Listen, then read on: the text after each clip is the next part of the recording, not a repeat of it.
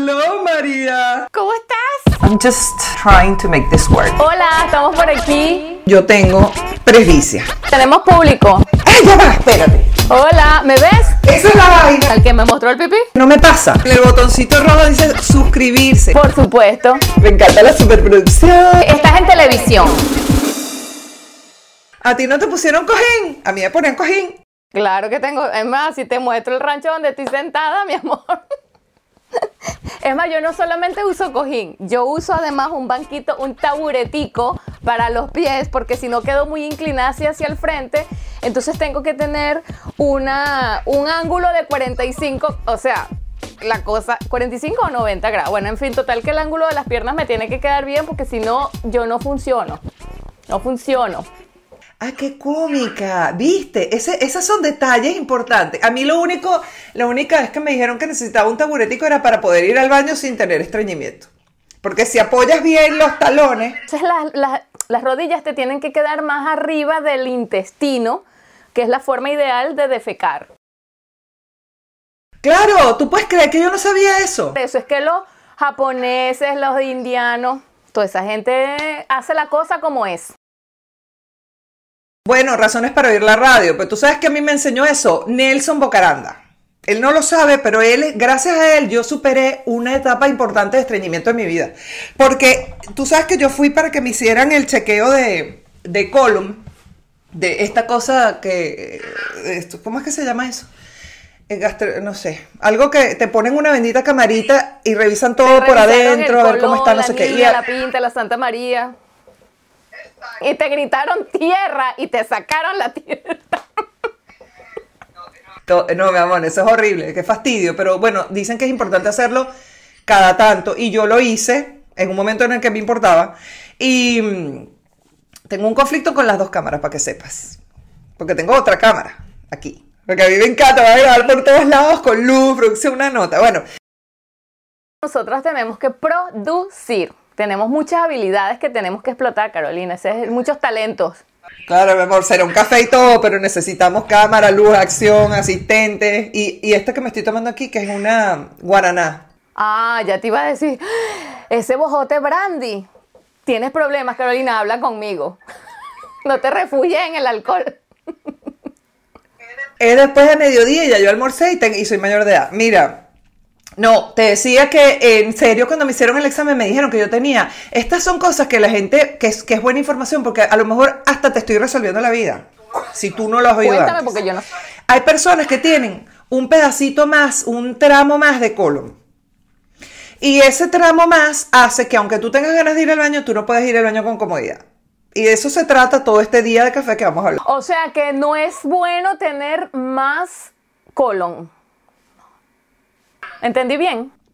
no es, no es, no es poco común y puede pasar, y a mí me pasa, entonces, eh, más allá de la fibra y de todo eso, yo tenía que entender que tenía físicamente que ayudar, o sea, tengo una condición física que requiere que yo ayude a poder ir al baño sin, sin rollo. O sea, no solamente por el, por la, por el solo movimiento intestinal eh, uno va al baño, sino que además tiene que ayudarse con una con lo de los pies. Cuando Nelson Bocaranda lo dijo, yo dije, ¿y este por qué está diciendo Mira, yo esto? tengo, ¿Y él te voy cómo a sabe revelar esto? revelaciones. Yo tengo un taburete debajo de la mesa. Tengo un taburetico en el baño y tengo un taburete aquí de- en la oficina para poder colocar los pies porque necesito sentir la- el, el nivel. Yo no puedo tener las piernas más hacia abajo. Además que yo soy maniática y tengo que doblar las piernas también, no cuando voy al baño, pero cuando estoy en la mesa tengo que doblar las piernas. Cuando estoy trabajando tengo que doblar las piernas como si me estuviera orinando. Y yo no me estoy orinando, es que yo soy un- una señorita. Claro. Tú sabes que ahorita mientras tú estás diciendo eso, yo tengo mis piernas dobladitas lindas con una señorita. Ah, yo estoy también y me tengo que sostener de algo. Ahorita me estoy sosteniendo de una camita que tengo aquí. Porque si no me caigo, me voy de jeta contra el planeta. Y yo tengo, mira, mucha personalidad, ¿entiendes? Entonces tengo peso. Ah, coño María. Chama. Ah, ¿ves? Yo, claro, yo como tengo el colon, me ala para atrás, y tú como esto, tienes las lolas, te ala para esto. Yo cuando estoy triste sufro, chama, porque yo tengo mucho pecho. Me cabe mucha tristeza. Yo no tenía demasiada tristeza, pero me arreglé. Eso es, me cupo aquí todo en el pecho. Esto es una hermosa franela de Shanna Mimex. Después les dejo el link para que vayan y vean. Está buena, me bella, gusta. Es me bella gusta. y súper buena calidad. Me la he puesto como 700 veces. Para que sepan. Después te paso el dato. Está buena y me gusta el mensaje y todo. Y déjame ver una cosa aquí, porque además entonces, estos lentes, sabes que últimamente yo tengo presbicia. Y mi mamá me había dado estos lentes porque me dijo, ay, por si se te pierden tus lentes y tal. Y yo, ay, mamá, yo ni siquiera uso los míos, ay, por favor, deja eso. O sea, ¿para qué me estás dando a mí lentes de más? Que yo no necesito repuestos de lentes de presbicia, qué ¡Qué pavosa. pavoso! Bueno. La presbicia es una palabra que, mira, yo... Se me perdieron los lentes de la presbicia. Sorry, ¿qué es presbicia? Ilústrame, porque de verdad que yo soy neófita en el tema. Sí, mi Yo amor. veo bien. Yo no te voy a decir nada porque yo no quiero Yo acordarte. veo bien, yo tengo una vista es impresionante. Yo estoy aquí, mira, no te hago ni así. Ahí está escribiendo Ana BHB. Eh, lo que pasa es que tienen unos nombres de usuario que me la pone difícil. Mira, mira, ajá, aquí está. Soy Labu, Karina, por supuesto, Mayerly, qué locura. ¿Y por qué, Mayerly? Cuéntanos, ¿cuál es- ¿en qué andas? ¿Qué, qué, qué es lo que es? Y mira, ahí está Gustav Gustav, que estaba hablando de ti ahorita. Mira, Ángela, tan bella, mujeres reales. Sí, mi amor, esto es lo que hay. Mujeres con reales. Eh, lo que viene es mujeres con reales. Mujeres reales te somos. Ahora queremos el update de mujeres con reales. Vamos a meterle ese con. Ahí vamos a ver cómo se lo metemos. Mira, pero esa es la edad, chama. Esa es la edad, esa es la edad. Y uno no, no se acuerda que vienen De hecho, espérate, ese fue, eso fue mi amanecer de hoy. O sea, yo amanecí hoy. No hoy. Ey, wait, ya va. Recap. O sea, yo en realidad esto es lo siguiente. De verdad, honestamente, nunca le he parado bola. Eh, m- cumplo años para mí es una fiesta, me parece feliz, me parece que es la mejor opción frente a la alternativa, digamos, que es no cumplir años. Eh, entonces me anima. Pero una cosa que sí me está pasando ahorita, que era lo que yo decía, era que yo sí esperaba que con el pasar de los años yo me convirtiera en ese preconcepto que nos enseñan, porque a nosotros nos hacen creer, y, y- más si creciste en los 70 y los 80, que cuando una mujer ya pasó de los 45, 46, va para los 50, es más, ya desde los 40, empieza a tener otra forma de pensar, otras características, otros intereses, otra, no sé, que jugamos solo golf o algo, no sé. O sea, a mí honestamente, eh, yo, yo creía que yo, que mi, ajá, pero bueno, está chévere, porque yo conozco gente de teenager que juega canasta o bridge y le gusta y no sé qué, o sea, no es solamente el interés, pero que tú, que yo me iba a sentir de, de- de otra forma. Y la verdad es que no me pasa. O sea, y, y me crea un conflicto existencial. Yo creo que por eso termina siendo la llamada crisis de la media edad. Si el número me suena grande, aunque yo ahorita vea a J-Lo y a un montón de mujeres que son mayores que yo, brincando y saltando y haciendo de toda vaina, con lo cual marca una pauta distinta, pero es tan arrecho borrarse de encima esa creencia eh, de preconcepto de, lo que, de lo que se supone que tú le deberías dar al mundo. O cómo te deberías sentir tú. Yo creo que es porque además vienen los genes. Nuestras abuelas, tatarabuelas y nuestras madres ya a los 40 años era como un prepararse para el ocaso. Con 40. Ajá, ¿cuál ocaso? Es lo que, exacto, yo todavía, lo que pasa es que claro, yo me vine con 26 años a vivir a Europa y con 26 años en Venezuela yo era una eh, soltera, sin hijos, está sospechosa, eh, o es demasiado conflictiva. Ajá. O esta mujer es complicada, esta no le dura un novio. O esta es lesbiana, esta no se va a casar nunca. O sea, con 26 hazme tú el favor. Ya uno está como, siente un poquito esa presión así, doña Rosita la solterona. Y cuando tú llegas a Europa y con 40 te están preguntando casi que, que, ¿qué chicle es ese que tú te estás comiendo? O sea, no te están preguntando, mira, ¿dónde es que tú estás pensando pasar tu vejez? Este, ¿Cómo vas a hacer? Aquí el tema de la vejez es muy diferente. Entonces, esa es una de las cosas que me ha hecho sentir muy cómoda aquí.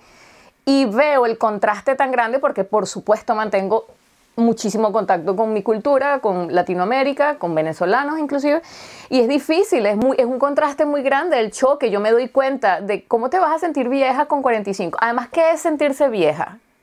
¿Qué es, qué es vieja? O sea, es demasiado amplio todo, porque depende de la cultura, depende de tu vida personal, depende de tantas cosas, no es ni siquiera eh, una palabra, es vieja.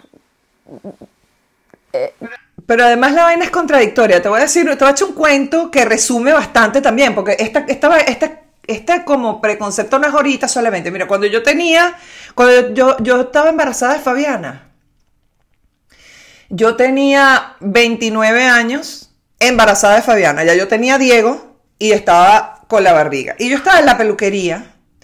Y una mujer, ay mi amor, ya tienes un chiquito y ya estás embarazada por dar a luz otro. Dios mío, pero qué horror. Pero ven acá, ¿y qué tienes tú, mi bebé, mis niñitos? Y yo, ¿y qué?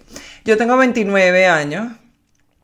Y entonces, eh, y, y a la semana cumplía 30, ¿no? Entonces yo, pero yo que bueno, yo tengo 29 años y ta, ta, ta. Entonces la tipa, ay, pero si es una bebé, Dios mío, ¿cómo es posible? 29 años, dos niños ya, yo no sé, la juventud de ahora y vaina. Y yo, o sea, yo no me sentía, yo había estado como preparada para mi vaina y me sorprendió que ella le pareciera que hay una agugutata.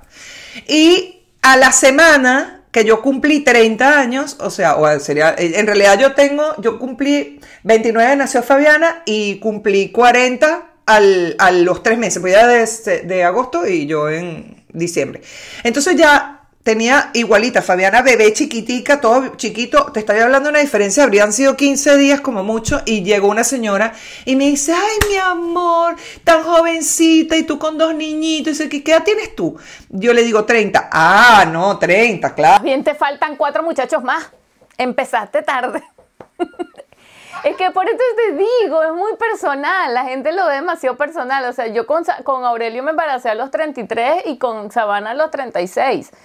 Y era, es demasiado normal en estas culturas. O sea, yo me sentía tan tranquila con eso, yo no sentía ninguna presión. Em, es, em, yo creo que eso es, es, muy de cómo tu cuerpo te, te, te habla, ¿no? Porque hay personas que con 36 realmente se sienten muy mal como para salir embarazadas, qué sé yo mujeres, estamos hablando de mujeres, pero también hay hombres que entran en una etapa en la que tú los oyes que con 40 se sienten se sienten que no, no, pero no es que, yo no sé, yo tengo una duda, no sé si es que realmente lo sienten o es eso que tú estabas diciendo al principio, que se, supone que ya yo entonces estoy viejo, es esa caer en el cliché y, y dejarse arrastrar hasta, e, hasta ahí con ese cliché. No, que va a estar yo comenzando un proyecto, yo estoy demasiado viejo para eso. Fíjate que mucha gente le ha tocado, o sea, nos, han nos ha tocado muchos venezolanos y, muchos latinoamericanos, no solamente a los venezolanos, emigrar, salir de su país, con edades con las que yo, yo estoy vieja para comenzar de cero en otro país, aprender un idioma, acostumbrarme, empezar de cero con 45, que yo prefiero quedarme aquí y ver la muerte llegar. Yo digo, wow, o sea, sí, es difícil, por supuesto, no voy a decir que es pela papa y ponerla al horno, no, obviamente tiene su trabajo, pero que el argumento, primero que nada, te dicen la edad. ¿No te das cuenta de eso? Primero que nada te dicen, no, yo soy un viejo de 45, ¿qué voy a hacer yo para allá? Pero ¿cómo te sientes? ¿Por qué no me hablas de cómo te sientes? Tú, yo te veo muy sano, tú estás sano, tú estás sano. ¿Por qué tienes que sacar la edad por medio de primerito? Es una cuestión de, de cultura y de paradigma, yo creo también. Y siempre depende de cómo te sientas por lo menos aquí en Argentina las mujeres son súper pavas, ¿ok? O sea, las mujeres más grandes están tatuadas y tienen los pelos largos y sus mechas y son flaquitas y están súper, ey, se visten súper cool. Em, honestamente, o sea, tú a veces las ves y de hecho era, es como decía mi papá, un coño no joda, que era como que tú ves por atrás y dices, coño, porque además tienen unos cuerpazos, pero no se preocupan demasiado por el Botox, entonces cuando llega y dice, ah, no joda. pero de verdad que yo, yo te digo, pero no le paran bola. No, eso era, pero bueno, típico chiste de, de, de, esa edad. Pero, claro, tú estabas diciendo al principio, ¿tú crees que cuando llegaras a cierta edad, eh, tú ya ibas a, identificarte con, ciertas, con ciertos gustos, con otro tipo de cambios? O sea, tú como que sentías que eso iba a llegar con la edad enseguida, tu mentalidad, ya tú no ibas a ser más mentepolla, pues. Ajá, ajá, y lo preocupante es que sigo siendo bastante polla. O sea, digamos, yo sí siempre fui seria en lo que sigo siendo seria. Y siempre he sido mente polla, es lo que sigo siendo mente polla. Digamos, no que, si es verdad que evolucioné, porque no te voy a decir, ah, yo no evolucioné, de hecho evolucioné muchísimo y, y maduré un montón de cosas, de, creencias que estaban, que fueron, que, con las que me criaron y de repente yo, eh, mi mamá es una que se queda loca como Carolina, ¿a ti qué te pasó? Las veces que mi mamá me ha preguntado qué, qué es lo que a mí me pasó, en su momento mi papá inclusive se quedaba loco con algunos comentarios que yo después le decía, que eran vainas de opinión mía y que aprendo porque... Eh, porque siempre yo fui de... Yo no, yo no he sido contestataria, yo he sido bastante obediente, la verdad. Ese yo creo que es uno de, si se quiere, de mis defectos. Eh, pero no, no, no he perdido la independencia a la hora de pensar y de preguntar cosas. O sea, yo, yo sí, sí siento de repente, em, en, hasta algún punto doy autoridad a, ciertas figuras, ¿no? Que si a mi papá, mi papá decía, por ejemplo, que si teníamos que estar castigados y yo era la única que cumplía el castigo y todo el mundo se iba para el coño a rumbear y yo me quedaba. ¿Sabes? Pues yo decía, alguien tiene que darle autoridad a este señor. Porque este señor, que es el papá de la casa, está diciendo que se quedan como un castigo y si nosotros nos vamos todos, él, él queda como, ajá, ¿Para qué sirvo yo? Entonces yo siempre decía, bueno, que yo voy a ser la que, la que te dé el título de papá. Aquí tienes tu título y yo me quedo sometida. Entonces yo hacía esas vainas, más por amor que por de hecho yo pensar que tenía que quedarme o lo que sea, y no me importaba. Y, y pero, pero cuando ya me tocó cuestionarlo, que ya era una casa que, se atravesaba con lo que yo estaba creyendo, creyendo nuevo, sí, sí, ya yo me, no era que me imponía, pero sí sí ponía las cartas sobre la mesa y, trazaba límites. Empecé a trazar límites. Y también a la hora de emigrar, cosas que todo el mundo va con un trauma, pero honestamente lo que aprendes es impresionante para toda tu vida, es espectacular salir para otro lado, conocer otras cosas, otra cultura, forma de ver la vista. Aquí la gente no es la gente católica que pide la bendición todos los días, aquí la gente cuestiona hasta si el hombre llegó a la luna y celebra el Día del Amigo el día que el hombre llegó a la luna. Es una vaina loca. Pero... Eh, eso me ayuda a que, a que yo, a que uno rompa barreras. Pero hay ciertas barreras que me están como costando un poquito más. Por ejemplo, esta vaina de ver un número grande porque siento, o sea, yo a veces digo, mira, si yo empiezo a estudiar psicología ahorita y me gradúo de, de, psicóloga o de psiquiatra, una mujer de 55, 56, 57 años como psicóloga da más confianza que una carajita Claro, no tienes el currículum de 30 años en una clínica, etcétera. No tienes el currículum. Yo creo que también eso es complicado. pero es, claro, pero es exactamente eso que dices. Da muchísima más confianza, por supuesto. Es lo que te digo. Mira, en Venezuela uno se gradúa de bachiller con 17, empiezas a la universidad y con 25 o 24 eres médico. Aquí con 24 estás entrando al primer semestre de, de medicina, ve qué tal.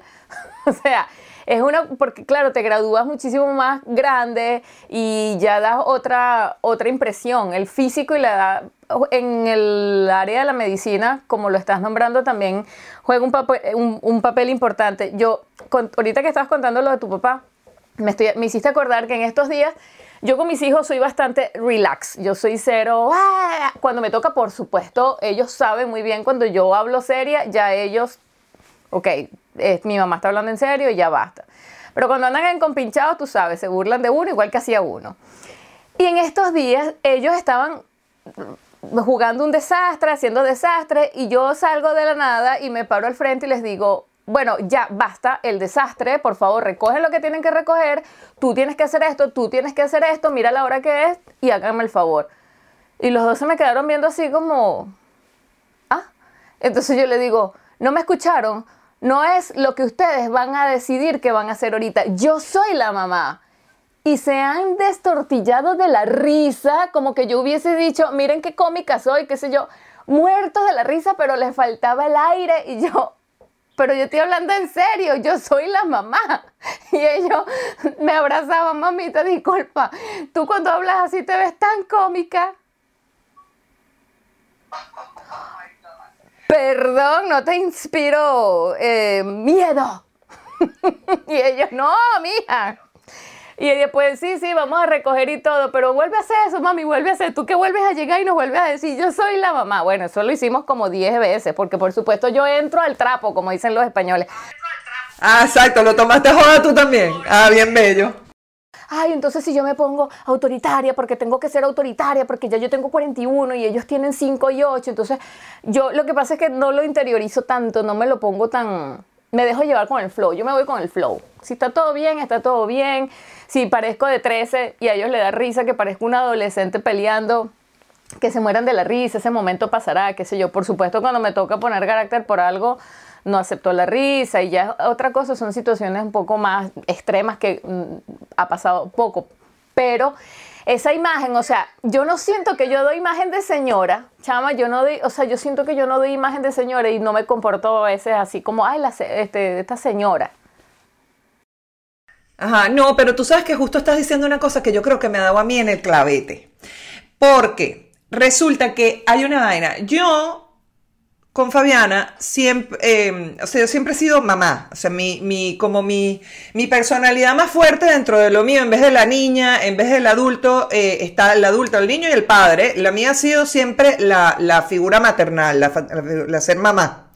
Entonces, si bien yo jugaba, pero yo no era la que más jugaba, yo era más de llevar a, lugares y no sé qué, yo no te, yo había perdido mucho, yo agarraba más la parte de responsabilidad de cumplir con los horarios y todo, que de jugar. Desde chiquita por mil pendejadas que era, que era la que me tocaba, porque yo era la mayor, la hermana mayor, porque, porque tenía cuatro hermanos abajo y, y ellos confiaban, mis padres, en que yo tenía la responsabilidad de poder cuidar a mis hermanos y qué sé yo. Yo sí jugaba, pero siempre jugaba cuando yo no tenía ningún niñito que cuidar. ¿Entiendes? Yo jodía, brincaba, saltaba, me, me tiraba por el, por, el balcón, todo lo que tú quieras, pero cuando estaba yo, independientemente de tener una tarea, o sea, lo que yo me imaginaba que era una tarea. Una responsabilidad. Una responsabilidad. Entonces, este, resulta que Fabi ha crecido ahora y siendo adolescente, quizá cuando era niñita, más chiquita, ella disfrutaba cuando yo jugaba con ella, cuando ella era muy goofy, porque yo soy súper goofy igual, porque a uno le sale, pues porque lo tienes de todas maneras adentro, más allá de cumplir con todas las cosas le echaba broma, brincaba, saltaba, bailaba, todo, y ella lo disfrutaba mucho conmigo. Pero cuando ella después ella creció, ella, em, y yo me permitía la licencia por el hecho de verla más grande, de ser menos mamá, no amiga, pero siempre ser mamá, pero sin embargo poder hacer más goofy, poder ser más goofy, porque ya ella está grande, más crecida, más, más adulta, pues. Eh, entonces yo me estaba permitiendo brincar, saltar, hacer pendejadas, o sea, esto mismo de estar en Instagram y tener mi cosa y utilizar mi filtro y todo mi joda que a mí me gusta hacer porque me da la gana. Entonces, y, encontrar del otro lado en ella el, no, tú eres mi mamá. El, ponerme una barrera, no dejarme, es al revés, a ti, se divierten todavía en esta época y en la, época que ya me, empezó a agarrar a mí era como, como el recibir de ella, el, el hecho de que me viera más niña, si se quiere. O sea, no me deja jugar. O sea, yo brincaba ah, y delante de todo el mundo y no me importa. No es que no me importe, lo disfruto. Es más, o sea, no es que no me importa. Yo disfruto el eh, no ser la payasa del grupo ni nada, pero sí permitirme un montón de licencias y la verdad es que no, no lo hacía por eso y creo que tenía que ver con, mi, con, con, con lo como Fabiana me ve y cómo espera que yo siga haciendo. Eso está bueno porque aquí estoy haciendo terapia, aquí donde tú me ves, esto es terapia Sí, bueno, porque estás reconociendo de repente cosas que te han pasado y no las has visto a la cara bien como es y ahora las, las estás como interiorizando y, ah, eso, ese, ese detalle, ese punto que te ve, que ella te llame a, a botón y te diga, te ve como mamá. A mí me pasa con Aurelio y sus amiguitos del colegio que ellos salen corriendo a saludarme, me saludan, hey, dame cinco y chócala. Y es conmigo. O sea, ellos, ellos sienten esa cosa de jugar conmigo y de tener esa confianza y esa cosa chévere así de complicidad. Y yo una vez le pregunté a Aurelio, a ti te... Yo no quería inducirle esto de te da vergüenza. No, no, no. Quería preguntarle más bien así, ¿qué te parece a ti como tus amiguitos me saludan? Buenísimo, mami. Ellos siempre están pendientes de que tú llegues para salir a saludarte. A mí me parece buenísimo. Tú eres la mamá más cool de la escuela. Entonces yo veo que a él le encanta, o sea, no le cae mal porque yo siempre tengo un poco de cuidado de no eh, entrar tanto en su terreno para no ridiculizar. Claro, claro, porque es sus amigos, es su escuela, son sus maestros, o sea, es su mundo. Y cuando yo entro allí, pues ese mundo me, abraza como me abraza y entonces yo quería conocer su opinión. Claro, cuando él me dice así, no, mamá, a mí me encanta, ellos siempre están pendientes cuando tú llegues, ya va a llegar tu mamá. y entonces a mí, yo a veces siento, Dios mío, con qué seriedad si llega a pasar algo, chica. si llega a suceder algo. Ajá, la del lobo es el lobo. ¿Será que me piensan capaz, me creerán capaz de, de, de, de, de ser una madre responsable? Pero a veces pienso que, que bueno, anyway, yo no sé qué, qué edad pensará la gente que yo tengo, con los que yo me relaciono, por lo menos aquí en Finlandia, no sé, en Alemania ya, ya es otro tema, pero ahora que llegué y yo sé que esta cultura aquí, estas, estas personas ven el mundo de la edad en otro, está en otra categoría en la vida, o sea, está en otros eh, en otras prioridades, no está tanto esto de será que me digo yo, lo veo en la calle, lo veo tan cómo son tan seguras, cómo son tan no joda, no tengo el cutis de Lupita Ferrer, pero yo no me voy a ocultar y me voy a poner debajo de esta luz. No están con ese con, con tanto complejo, que también es algo que uno arrastra un poco.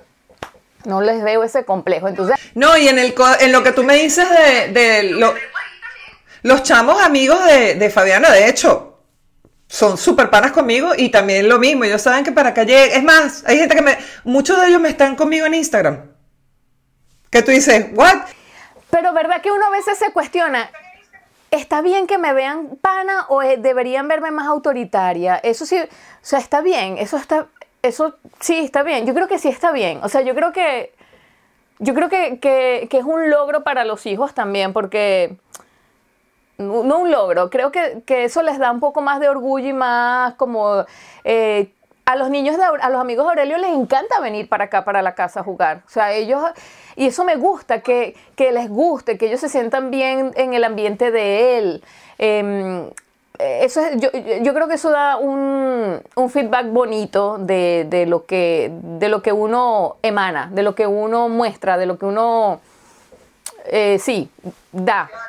Claro, sí, de lo que, y del trato, es, eh, pero es lo que justo estoy diciendo, quizás yo con Fabi tenía eso, yo con el resto del mundo logro ser la misma Goofy yo y estoy contenta, o sea, y además no me separa de ser una persona seria en muchas cosas, digamos, no, no es que no tiene una vez la autoridad quizás que uno tiene, claro, no es una autoridad a, a la, a la antigua usanza, de hecho, mi, mi papá tenía un cuento buenísimo que era un, mi papá cuando tenía los cinco chamos agarraba el cinturón y él hacía así, ¡lan! con el cinturón, lo doblaba en dos y lo sonaba. Y todo el mundo era como, cuño, cagado, porque ya sabía, porque uno tenía, sabía lo que era un correazo, había visto un correazo, tenía consecuencias y tal y cual. En- Entonces mi papá un día jodiendo, porque mi papá era echador de vaina, estaba Diego y Fabiana viendo la televisión, con, eh, no parándole bola a nada, y mi papá no sé qué es lo que dice, y como no le paran bola, dice, ah, yo los voy a asustar a estos días. Agarra el cinturón, y suena el cinturón, y mis dos hijos, ¿y qué?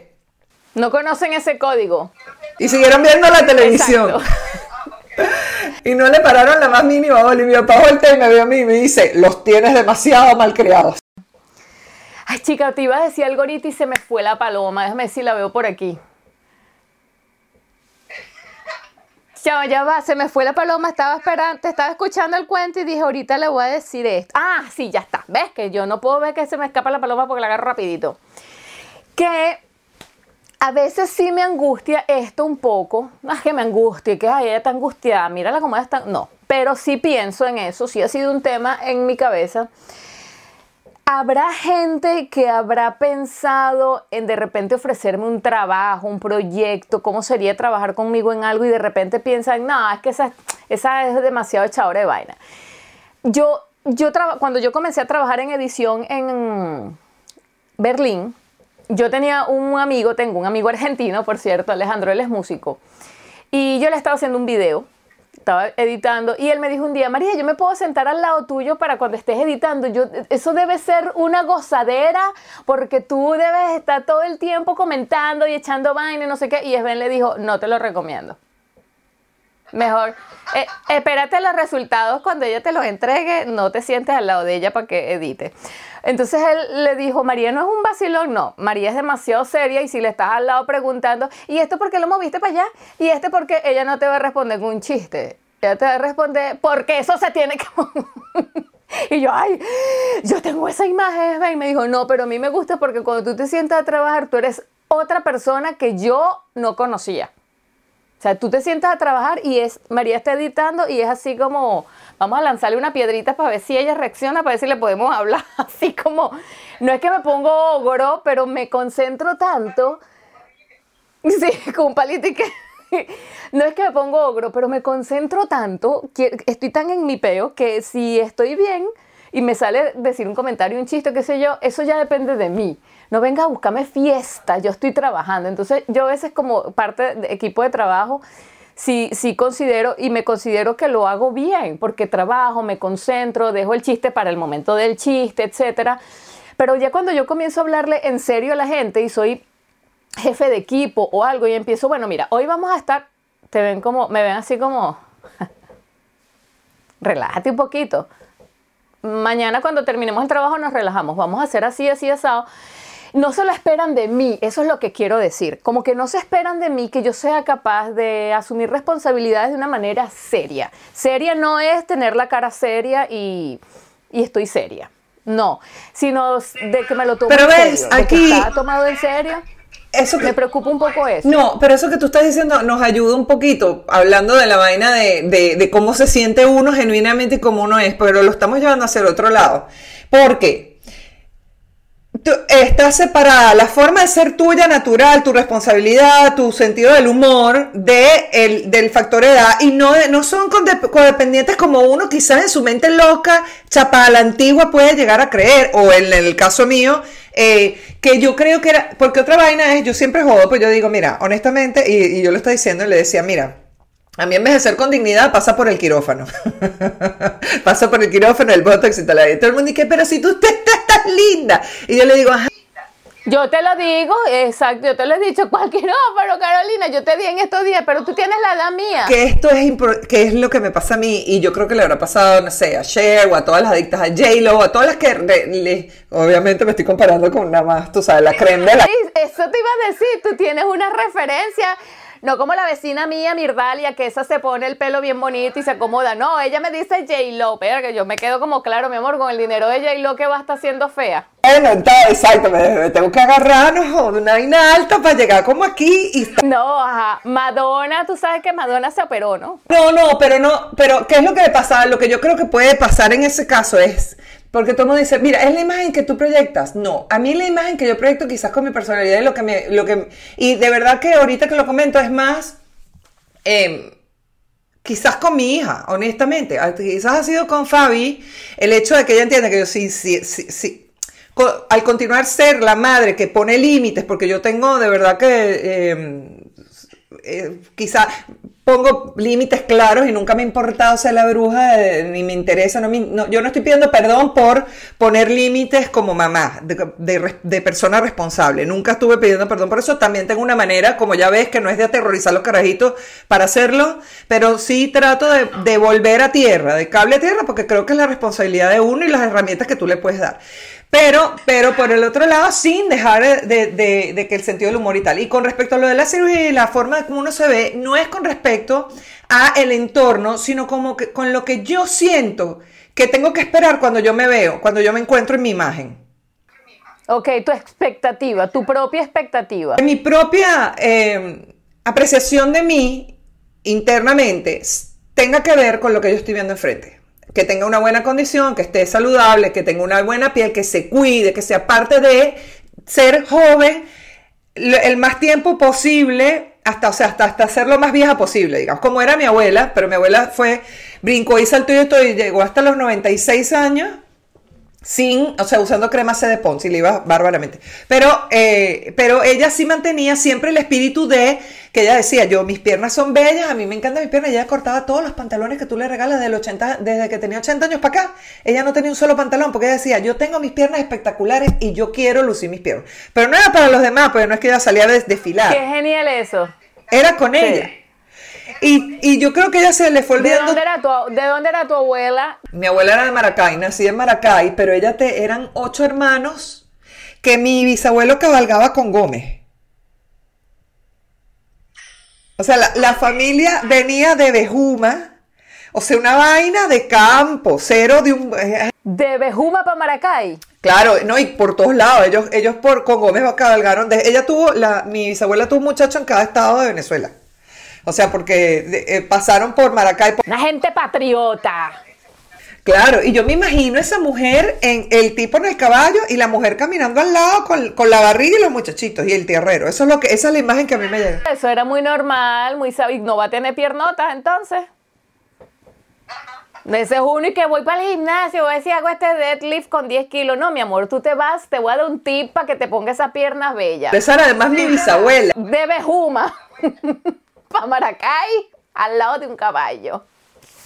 Te te pone esas piernas bellas. De hecho, Margot, eh, imagínate tú que ella se casó, por supuesto la casaron, porque en aquella época las casaban, y la casaban, la casaron jovencita con un doctor que era odontólogo.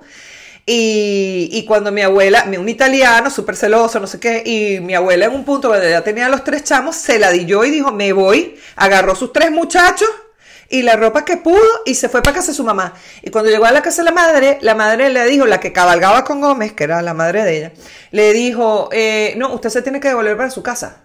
Porque usted ya se casó y usted ya tiene hijos y usted tiene que ir a su casa y no me importa qué es lo que es con el italiano. Y mi abuela le dijo, pues sí, mi. Y, se, y no, no volvió, no le dio la gana de volver. Que, pero ves, es que yo, eso que uno dice ahora, que ay, no, las mujeres, las mujeres antes eran sumisas, este, hacían lo que le decían. Está bien, pues. No todas.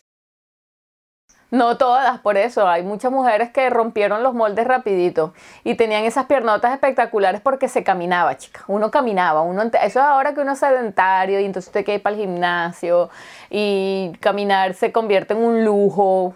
¿Para qué vas a caminar? Está peligroso, no cojas sereno. Mire, ¿cómo está, epa, cómo está la vaina en el... Ah, porque, ojo, esto que me está pasando a mí, que es lo mismo que de repente tú, eh, eh, o sea, en la, en la cosa de lo que yo decía, la crisis y tal, es porque yo quiero meterme en un camino, o sea, me está pasando lo típico del, del que los chamos crecieron, de ver qué más hago, yo hice la fundación en Venezuela, se quedó allá, me vine para acá, me era de locutora, seguí siendo mamá, hice papeles, qué sé yo. Y ahora quiero ver qué más, o sea, quiero ver qué mucho más, porque además tengo más quizás con qué. Y el hecho de que uno se conserve bien te abre más puertas, porque también es verdad que si tú llegas como la abuelita, Sí es verdad, sí es verdad. Es un buen tema y es un súper buen punto porque aunque es un tema álgido y a la gente no le gusta hablarlo y nombrarlo, hay que decirlo y es algo que no es de ahora ni nada. Ha sido así de tiempos inmemorables. La belleza es lo que da la hora. En todo aspecto la belleza, no la belleza solamente física. Un edificio bello, me mudé para un sitio, la calle la tienes que ver, una calle bella, con unos arbolotes bellos y un, color de ese edificio que es una cosa bella. ¿Cómo está la ciudad? Es una cosa bella. Yo hablaba hoy de la palabra schön, que es la palabra bonito en alemán, no tiene ahorita que ver con el tema, pero es algo que usan muchísimo los alemanes. A todo le dicen schön, qué lindo, todo es lindo. Danke schön, bitte schön, eh, todo es schön. Le meten el lindo a todo. Para enriquecer la frase, para enriquecer la oración, por ejemplo, no te dicen danke, punto. No, te dicen danke schön le meten el bonito al lado y estoy empatando el tema porque la belleza siempre es lo que da la hora. Mira las iglesias. Las iglesias no son una cosa ahí fea donde tú entras. Las iglesias son majestuosas, tienen oro, túnicas moradas, vaina, eh, majestuoso, perlas, porque la gente va para allá a casarse, a decir sus pecados en un hueco, en una tabla, con una gotera cayendo del techo. No, en una iglesia bella, bellísima. La belleza es lo que da la hora, chama. Y a la hora que uno va, fuiste para el médico, bello. ¿Te revisó el ovario, sí o no? Sí. Y me dolió el otro de una vez para que me revisara. O sea, bello, todo tiene, es bello. La belleza es algo que da la hora desde tiempos inmemoriales. Coño, pero también por el otro lado la belleza es salud, porque cuando uno se deja de cuidar y se deja de, de ir al, al gimnasio y de no sé qué, Exacto. Porque la belleza es la consecuencia de que te ocupaste de ti. Exactamente. Y entonces, ¿por qué le damos con un palo cuando la gente quiere conservar esa vaina? Hay gente que hereda la belleza y ya, Carolina. No, sí, bueno, hay gente que le da la de eso, pero no estamos hablando de ellos. ¿De quién? No estamos hablando de esa gente, de esa gente que le estamos hablando de los que trabajamos y le echamos bola. Guillo, para mí que eso es brujería, mi amor. Sí, esa vaina no es de Dios, eso no es de Dios. Envidia. Y no es que uno sea envidioso ni nada. Coño.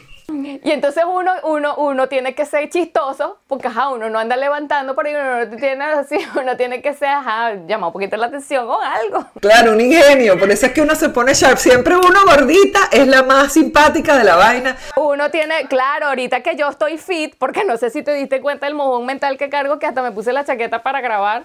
Ahorita que yo me ponga fit, me pongo ya odiosa. Ya no necesito ser cómica, ¿entiendes? Ya no necesito decir cosas agradables ni que no, ni ocurrencias, no. Ya me voy a poner seria porque ya nada más, mira. Coño, claro, mi amor. Con esa personalidad, con esa personalidad que hay No, enfrente. no, mira, te voy a decir que yo siempre, yo nunca fui agraciadita de cara ni nada en el liceo, pero yo, yo, yo ve- sabían que yo venía porque ya por la esquina venían las tetas mías. Y ya vi- allá viene María, porque ya, claro, yo de lejos tenía, llamaba la atención sí o sí, porque yo con 11 años a las muchachitas les salían espinillas y a mí me salieron dos rolos de espinillas que yo un día estaba jugando metra frente a mi casa con puros varoncitos y mi mamá llegó, muchacha, métete. ¿Qué pasó? ¿Qué hice? Anda, ponte una franelilla, una cosa. Tú- eso fue así de un día para otro, chama. Yo amanecí, no joda, amanecí yuyito total. Bueno, yo también, pero antes me pusieron anestesia. Me puse un suéter y seguí jugando metra. O no, jugar metra, ruchar a todo el mundo. Sí, sí, yo siempre. Y era flaca, chama, va a llorar con este comentario. Yo era súper flaca. Ah, bueno, está bien, flaca, pero las lolas aumentan, pero tú seguías flaca. No, las Lolas. Yo era, por eso era que más me resaltaban. Yo empecé a hacer teatro con 14 años y mi director me decía, allá está María en el escenario, ojo y teta. Eso era lo que se me veía a mí. ojo y teta. Y entonces mi primer eh, vestuario era un vestido así pegado, pegado. Bellísimo, bellísimo. Yo no le saqué provecho a esa teta, chica. Pero que ibas a saber tú que había que sacarle provecho a una teta a los 14 años, que además uno andaba en otra. Exactamente. Es un comentario muy moderno y muy de Lolas. No, no, no, no, está bueno, pero digo, tú dices, oye, espérate, perdóname, pero hoy en día las carajitas, y no es por hoy en día, pero es verdad, hay muchos chamas que ya saben muy bien que si le pueden sacar o no provecho a las tetas, que tú todavía estás en, en No, no, yo todavía le saco provecho. Mira, Free to Be Me. Las piden de regalo de 15 años. Yo de 15 años pedí, chama, mira qué, qué inocente. Yo envidio todavía mi inocencia, la extraño. Yo pedí un escritorio y un juego de cuarto, pero que tuviera un escritorio, no una peinadora. No con espejo, yo no quería espejo. Yo quería un escritorio, porque yo iba a ser escritora. Ay, mi amor, qué linda, pero tú puedes ser escritora todavía, mi amor, tienes argumentos, todo eso el cuento soy yo. Eso fue lo que yo pedí de regalo. Mira, tu cuento soy yo es un libro. Lo que pasa es que a ti te dio la idea de escribir, lo hiciste en video, porque tú eres una tipa moderna. Pero eso es un No, libro. no, no, pero yo lo, eso va a ser un libro. Eso va a ser un libro y me lo tienes que comprar, no porque mira lo que, ah, lo que uno hace, los esfuerzos. Pero claro, esas novelas son buenísimas, la gente se queda loca, es una trama, una tramoya. O sea, que la mujer te lleva, que no sé qué, que te deja botar, que el novio, el muchacho, la vaina, cuando es un pedo total. De, eh, el cuento soy yo, quien no lo ha visto, por favor y vea, que ese es el libro de, el, el libro no escrito, pero ya eh, protagonizado por, o sea, tú te fuiste directo al guion. No, no, y a mí no me interesa que yo llegue a protagonizar eso con mis bojote canas, que las tengo aquí escondidas, ellas están atrás y que habla de mí, habla de mí. Sí, canas, sí, ustedes están ahí, pero no, hoy no van a salir al ruedo. Y eh, a mí no me interesa si yo algún día, mira, yo, yo me compran eso y yo, ¿quién va a ser la protagonista? ¿Quién? ¿Yo? No, pero mi amor, tú llegaste, a- es un personaje que llega con 26 años. No me interesa. o soy yo o es... eh, Y tú que mire, mijito, hay una vaina que se llama Photoshop y si usted no sabe usar Photoshop, entonces no está contratado. Ustedes usan tecnología, mi vaina la UAS soy yo. Sí, claro, no joda. Pueden convertir a, a Will Smith en, en el genio de la, de, de- de- ¿cómo se llama? De Aladdin. A mí me pueden convertir en una de 26 años, no joda. Y además con la misma cara. ¿O no? Más vendo la cuarta temporada. Si estás interesado en comprar la cuarta temporada para subirla, no sé, a alguna plataforma tuya y que te vean por tu canal, bueno, cómprame la cuarta temporada, yo te la vendo y tú produces tu cosa, tú montas tu cosa por allá, avisar. Pero parece mentira, pero es verdad. Mira, hay una chama que yo estaba oyendo. Yo no sé si tú has visto el podcast de, ¿cómo se llama? De Erika de la Vega. Eh, lo he visto, pero no he visto, no termino uno completo, entonces veo otro pedazo de otro y así he sido muy desordenada con eso, porque más, más me concentro en la técnica, en ver el formato, cómo lo está haciendo y entonces paso para otro y así. Claro, yo me fui al, yo me fui al primero para ver qué tal, porque eh, hoy, te estoy diciendo, hoy fue que lo, lo vi, yo, yo sabía que venía dando vueltas y qué sé yo, pero entonces yo dije, bueno, porque también yo quería, yo estoy con el tema de, de, lo del podcast y todo, y a veces uno dice, bueno, por un lado hay gente que como que oye muchos podcasts para agarrar ideas y hay gente que no se quiere contaminar para poder hacer su vaina. Y yo estoy en la idea de no contaminarme, pero llegó un punto que dije, ay, ¿sabes qué? Yo quiero ir podcast. Entonces, el total que lo pongo, y está esta niña que se llama, la primera, primera entrevista es con Isabel, Isabela Santo Domingo, que es una colombiana que escribió Los Caballeros yo la sigo en yo la sigo en Ah, sí, yo no la tenía, yo no la tenía ni nada. De hecho, yo no sabía que ella había escrito lo que había escrito y tiene como cinco libros ya y un montón de cosas. escribió Los caballeros las, prefieren brutas, para quien no sabe que lo puede buscar. Se llama Isabela Santo Domingo, la pueden, entonces, si tú la sigues por, por, esta, por Instagram, es porque está aquí. Entonces, bueno, total que lo estaba viendo y, y hablaba mucho del autorreferencial, que es un escritor, y eso pasa con Isabel Allende, con, no sé, con un montón de gente que hace novelas, son novelas que no son novelas, por eso te dicen, igual que la ficción, la novela, no coño, es que eso es verdad. O sea, la mayoría de, la, de las cosas que, que uno puede, quizás le pueden tirar algo de ficción en algún punto, pero lo interesante, el, consomé, el cuito del, de la... más que ficción, más que ficción, a mí me gusta jugar más con el realismo mágico. Yo creo que que estas historias que uno cuenta, que lo puedo contar yo, lo puedes contar tú, lo puede contar cualquiera a su estilo y manera. Eh, que, siempre son estas cosas, em, estos cuentos latinoamericanos, estas cosas que tú cuentas y dices, pana, esto, esto, esto es latinoamericano, ¿entiendes? Esto es una cosa con la que tú te identificas, aunque no te haya ni siquiera pasado, te identificas tanto genéticamente que sientes que eso te pasó a ti. O sea, tú dices, esta vaina la viví yo, no, te, no lo viviste nada, loca, tú no lo has vivido, pero tú estás tan programada genéticamente porque eres latina, americana. Tienes esos cuentos, tienes a Macondo metido por aquí, tienes a Doña Bárbara, tienes, un, tienes tanta cosa de eso que tú sientes que lo viviste y eso te emociona. Te emociona tanto que tú dices, no aguanto hasta mañana para el próximo capítulo. ¿Por qué? Porque son estos peos que aquella llegó y me dijo y me corrió, yo arrastré la maleta y entonces cuando llegué estaba haciendo frío, las manos no las sentía. ¿Cuándo has vivido tú ese frío en Macondo? Nunca. Pero tú sientes ese frío y entonces tú dices, esto lo sufrí yo. A mí me pasa, no, lo que pasa es que estamos programados genéticamente para el drama, para el peo, para la lagrimita rápida. Todavía además nosotros hay mucha gente de generación de novelas que la gente sigue viendo novelas, más allá de la de las series de hoy en día, gente de novelas, de culebrón que, que también te nutre, porque a mí me sentaban de bebé, o sea, la alarma para mi mamá que supiera que había empezado la loba era que yo lloraba porque yo lloraba cuando salía la loba. Entonces mi mamá, Carolina está llorando, ya empezó la novela. Imagínate tú. De ahí para adelante, lo que tú quieras. No, no, yo me aprendía los textos, las canciones. y entonces cuando yo me perdí un pedazo de novela, yo llegaba, mamá, ¿qué pasó en la novela? Ay, mira, llegó este muchacho. El nombre del protagonista, mamá, Juan Diego. Ajá, Juan Diego llegó. Y entonces el muchacho, ay, no, eso fue un, un perrero ahí, pelearon, hasta le dijo, no jodas, hasta el mal que se iba a morir. Y la otra le dijo, no, no me trates así, total, que después, bueno, se besaron. No me puedes contar eso así. Tú me tienes que contar, él abrió la puerta, ella lo vio, se dio la vuelta. ¿Qué haces aquí? Vine a hablar contigo. O sea, tú me tienes. No, joda, chica, ¿tú crees que me voy a aprender todos esos textos para que tú. Para que, va esa vaina en la repetición mañana. A mí no me estés pidiendo que te cuente esos textos. No es que. Ay, no, esa gente se peleó y al final salió besándose. Esa, esa vaina pasa en novelas. Y te quedabas y qué. Y la emoción. Y entonces cuando él la agarró y ella hizo así, ¡suéltame! ¿Dónde está eso? Cuéntamelo. Bueno, claro, pero eso ya lo tienes que ver. Lo que pasa es que tu mamá sabe que tú le puedes brindar esa, esa parte histriónica al, al relato. A mí no me pedirían demasiada, demasiada actuación, pero mira, aquí justo yo decía, mamá, no te los aprendas, invéntatelo, pero cuéntamelo como que me lo te, pasó, ¿entiendes? Para yo imaginarme la vaina al, mismo tiempo. Nuestra gente peleó y se besó, chica.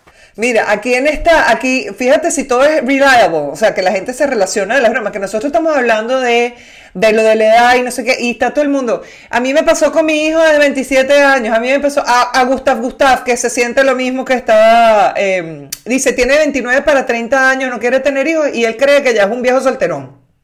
Imagínate tú, bebé, no jodas, hazme el favor. Este, después está, ah, bueno, el cuento soy yo, dice Karina, que es increíble. Eh, Mari, que es tu super fan, Mel Francis. Ya, porque aquí están y nosotros hablando y hablando. Qué lindo. Mira, a mí que yo me, yo me sonrojo con esas cosas, en serio. Mira, aquí está Karina. Yo iba a hablar del el chat que tuvimos en, en Inst- eh, porque esa vaina debería ser otro podcast, mi amor. Conversaciones de WhatsApp de un grupo de mujeres, para que los varones se queden y que. ah. O sea, porque la verdad. Hasta yo ayer estaba, bueno, con decirte, te lo resumo así, eh, yo soy la virgen del grupo. Eh, después había aquí, eh, aquí está Ma- María desde Perú, ¿La que del grupo? la virgen del grupo. Mira, qué envidia, María, yo las tuve que pagar. Ay, coño, una que tuvo que pagar las tetas, igual que yo. La teta, la teta. Están hablando de las tetas. Claro, evidentemente. ya. Chami, las tengo bonitas todavía. Mira que yo amamanté un bojotal de años. Es que yo también amamanté con prótesis. Espero que no le haya caído Yo silicona. amamanté hasta, hasta antier. Aquí donde me ves estoy hecho un- un- un- una cosa hormonal. Oh my God, todavía. Es, es otro tema. Hasta antier. Hay un, hay un, ¿cómo se llama esto? Hay un, una serie que se llama Working Moms. Yo no sé si la ves allá. Está en Netflix. Working Moms no es de Leo Remini. Ay, no sé, pero yo, yo no me sé la- la- el autor. Yo sé que es de Netflix. Para mí, en mi nivel cul- de cultura, es de Ah, Netflix. no, no, no, sí, sí. Working, no la he visto, pero sé que está en Netflix. Bueno, bueno, entonces total que hay una parte buenísima que lo puede, que, que eh, una mujer que dio a luz tiene, por supuesto, las lolas montadas y está llena, llena de leche y está en una crisis existencial. Terminó con el marido, un montón de no sé qué, y se levanta un carajito y el carajito que lo amamanten. Mira, tú tienes que ver ese capítulo. Yo decía, y lo- yo tenía a Fabián al lado y yo que, oh my God. Esto lo tenemos que hablar en eh, esto lo tenemos que hablar en un Patreon pagado, mija, porque te metes mucho por too much information. Dios mío, pero qué horror. No, mamá, a mí me encanta. Ellos siempre están pendientes cuando tú